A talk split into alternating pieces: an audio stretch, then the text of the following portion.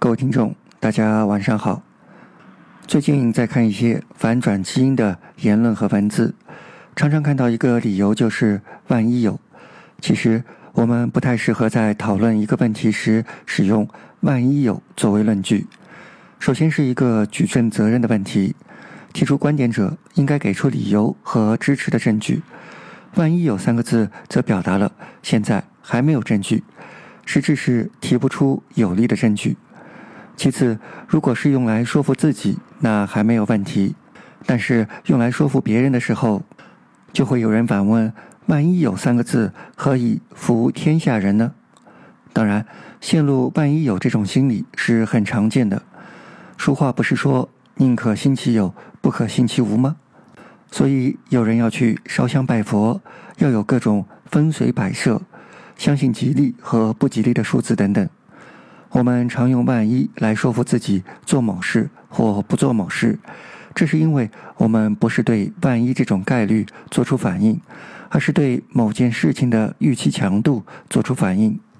在一九七二年的一次经典研究中，人们将实验室的受试者分成两组，第一组受试者被告知他们肯定会遭到一次电击，第二组被告知他们遭受电击的危险只有百分之五十。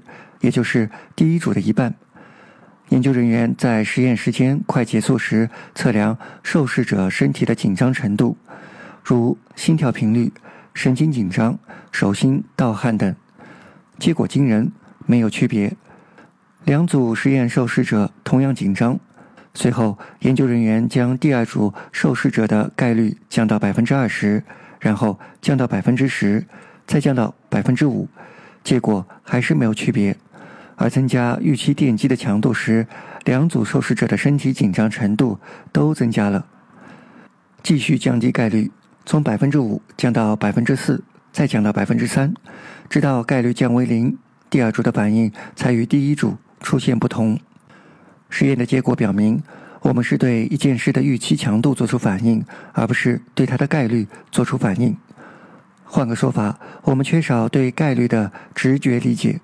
人们把这种思维称为忽视概率偏误。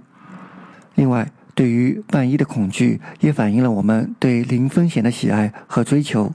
这是一种非理性的反应，但很常见。我们知道做任何事都有风险。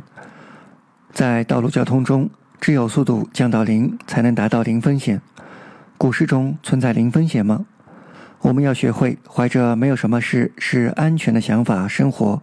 无论是积蓄、健康或婚姻，在商业中利用人们忽视概率和追求零风险的认知偏误，就可以为一些产品制定更高的价格。好了，喜欢本节目的朋友，请积极打赏，支持本电台的持续发展。最后，感谢各位的收听，各位听众，晚安。